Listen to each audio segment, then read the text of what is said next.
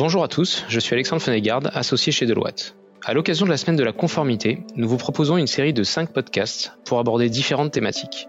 Aujourd'hui, nous allons parler plus particulièrement de la lutte contre le blanchiment d'argent et financement du terrorisme et de connaissances clients, dites KYC au sein des établissements bancaires. Alors tout d'abord, pourquoi tant de réglementation et quels impacts pour les banques? Pas de doute, les banques font partie des entreprises les plus concernées par la montée des exigences de la conformité. Nous avons constaté une augmentation permanente des réglementations, conséquence directe des diverses crises et scandales financiers que nous avons connus depuis le début des années 90. On se souvient de la crise financière de 2007-2008 qui a démontré les faiblesses et les failles de notre système bancaire mondialisé. Ces dernières années, la pression réglementaire s'est encore accentuée pour les établissements financiers. La profusion et la diversité des normes qui s'appliquent aux activités bancaires sont impressionnantes. Dans le désordre et sans que cela soit exhaustif. La protection de la clientèle, la lutte contre les abus de marché, la protection des informations sensibles, le respect des mesures nationales et internationales de sanctions et embargo, la lutte contre la corruption, l'éthique des affaires, le respect des règles de concurrence, mais aussi, et c'est le sujet de ce podcast, la lutte contre le blanchiment d'argent et financement du terrorisme, appelé aussi LCBFT, et ses conséquences en matière de KYC. L'exigence du cadre réglementaire et son renforcement autour du risque habituellement appelé crime financier ou financial crime peut s'expliquer par plusieurs raisons et notamment les vagues d'attentats dans le monde depuis 2001 et plus récemment en France depuis 2015. Dans l'objectif de lutter au mieux contre ces organisations terroristes, la Banque centrale européenne a accentué la pression auprès des établissements bancaires pour pouvoir détecter le plus en amont possible les opérations atypiques laissant présager des situations de financement du terrorisme. Mais également l'augmentation du trafic de drogue permettant également de blanchir de l'argent afin de financer le financement d'armes, la recrudescence des fraudes et l'évasion fiscale, favorisant le manque de traçabilité des capitaux et restreignant le pouvoir de contrôle. En effet, plus les criminels peuvent facilement disposer et utiliser les fonds qu'ils ont obtenus illégalement sans être repérés, plus ils risquent de recommencer et de multiplier des actes illégaux dont la portée va au-delà de problèmes financiers. Les réglementations en matière de lutte contre le blanchiment d'argent et de financement du terrorisme se sont donc renforcées en exigeant des établissements financiers qu'ils détectent des signaux d'alerte en surveillant les activités de leurs clients de manière très proactive. Le rôle premier des banques est bien de financer l'économie. Et à ce titre, elles jouent un rôle crucial dans la détection des comportements suspects pour limiter leur propagation. Le but, protéger les valeurs de notre société démocratique et les droits et libertés dont jouissent les citoyens. Pour tenir ce rôle nouveau, on a constaté l'émergence de grands programmes de transformation autour de la connaissance client, aussi appelé KYC Know Your Customer. Comment cela se traduit de manière opérationnelle chez les établissements financiers pour lutter activement contre ces pratiques illégales? Tout d'abord, ils sont guidés par des réglementations, principalement européennes, quatrième, cinquième, sixième directive européenne, déclinées en droit français, et des guidelines, notamment les lignes directrices de décembre 2018 de la CPR, l'autorité de contrôle prudentiel et de résolution. Ensuite, ils intègrent dans leur processus au quotidien et dans leur parcours client un ensemble de mesures permettant de détecter des situations qui pourraient être liées au blanchiment d'argent ou au financement du terrorisme. Cela se matérialise par une classification des clients en matière de risque LCBFT à l'entrée en relation et tout au long de la relation d'affaires, mais aussi par une vigilance constante, voire renforcée, des flux et des opérations effectuées. En pratique, il s'agit d'équipes spécialisées qui sont au quotidien en charge de l'analyse des dossiers clients et des transactions et qui ont pour mission de détecter tout potentiel risque, même minime. Et en cas de doute, ils alertent TRACFIN, le service de renseignement français dédié à la LCBFT.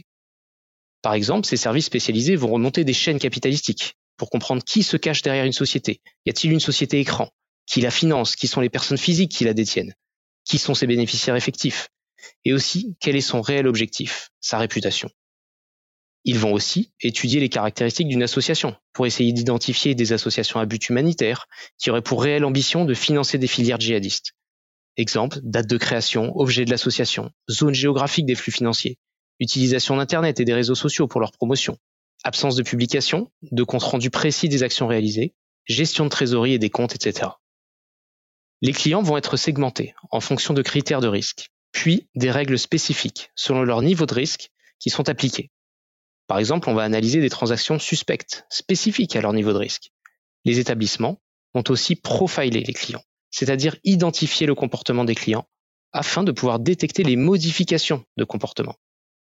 Pour cela, ils peuvent avoir recours aux nouvelles technologies, comme le big data et l'IA, à des fins de clustering pour rassembler des clients qui ont des comportements communs. L'OCR pour digitaliser et partager la documentation KYC, ou plus globalement les technologies de robotique, pour faciliter le croisement des données et leur analyse, afin de détecter plus rapidement les comportements atypiques et stopper les transactions. L'idée n'est pas tant de collecter le maximum de données que de trier, examiner les données pertinentes, de les associer et de leur donner du sens, dans le but de créer de la valeur, des services ou tout naturellement de simplifier les processus de gestion.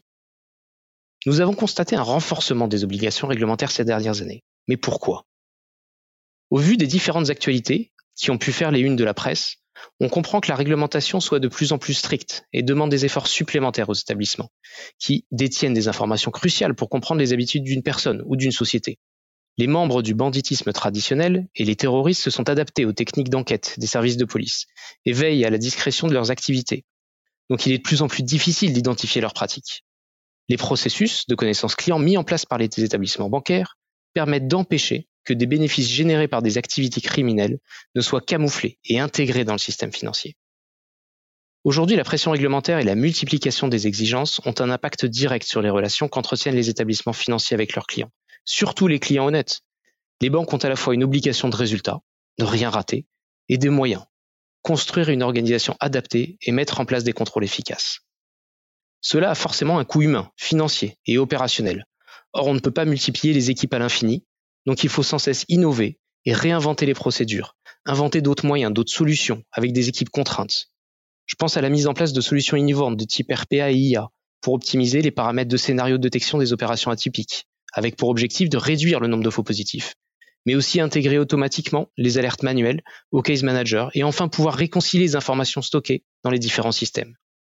La mise en place de machine learning permet quant à elle de prioriser automatiquement les alertes piloter, mesurer l'efficacité du dispositif de détection.